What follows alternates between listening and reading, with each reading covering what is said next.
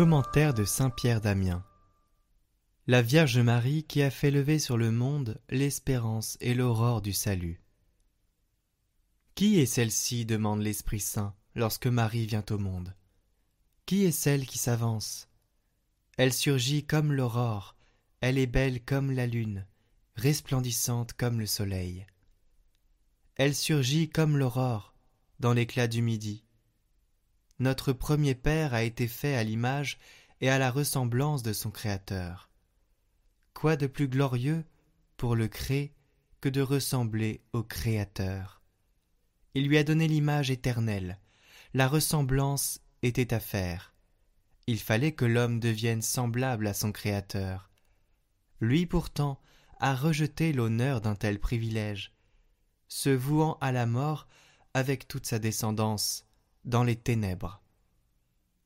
Les ténèbres recouvraient toute la terre, jusqu'à ce que vienne la Vierge. Il n'y avait personne pour sortir de ces ténèbres, personne pour les dissiper.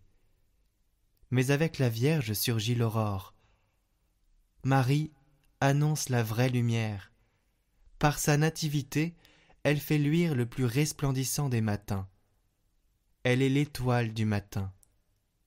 Elle est cette aurore que suit, ou plutôt de laquelle naît le soleil de justice, qui seul la surpasse de splendeur.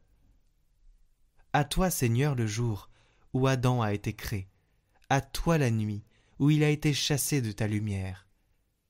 C'est toi qui as créé l'aurore, c'est-à-dire la Vierge Marie, et le soleil, ce soleil de justice qui s'est levé de son sein virginal.